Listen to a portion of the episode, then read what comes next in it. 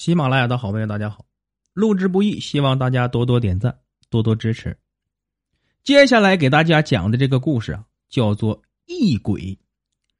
说从前呢，有一个渔民，常年只打一些小鱼小虾，因此收入的很少，家里啊过得挺困难，特别穷。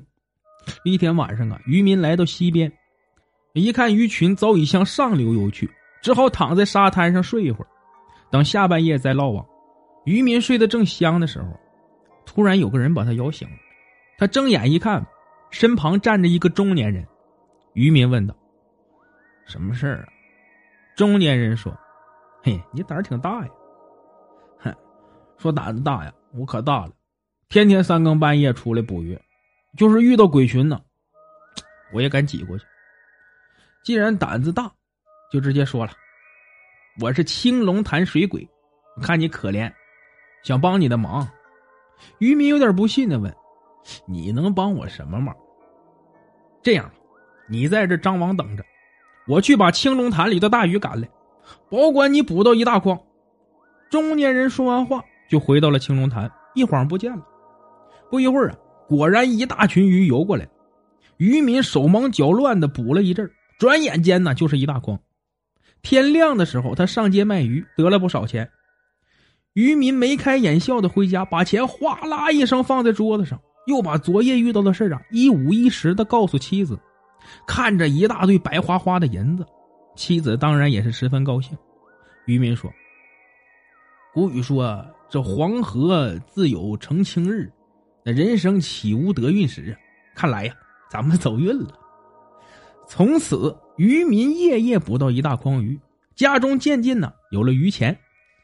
夫妇两人呢，对水鬼感激不尽。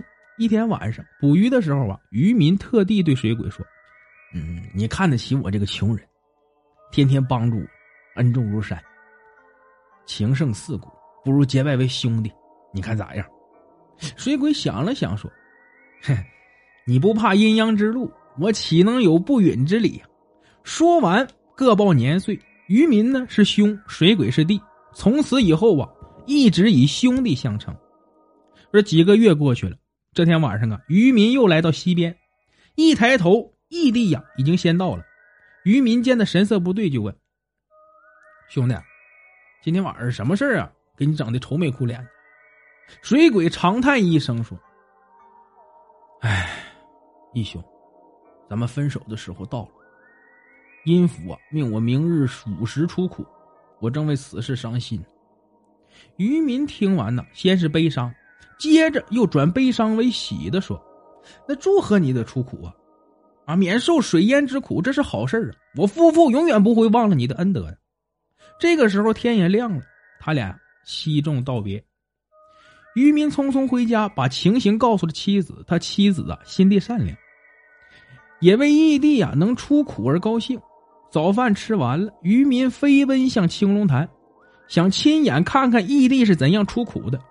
很快午时到了，可是西边呢并无他人。渔民想：那这里没有人我这义弟是怎么出苦的？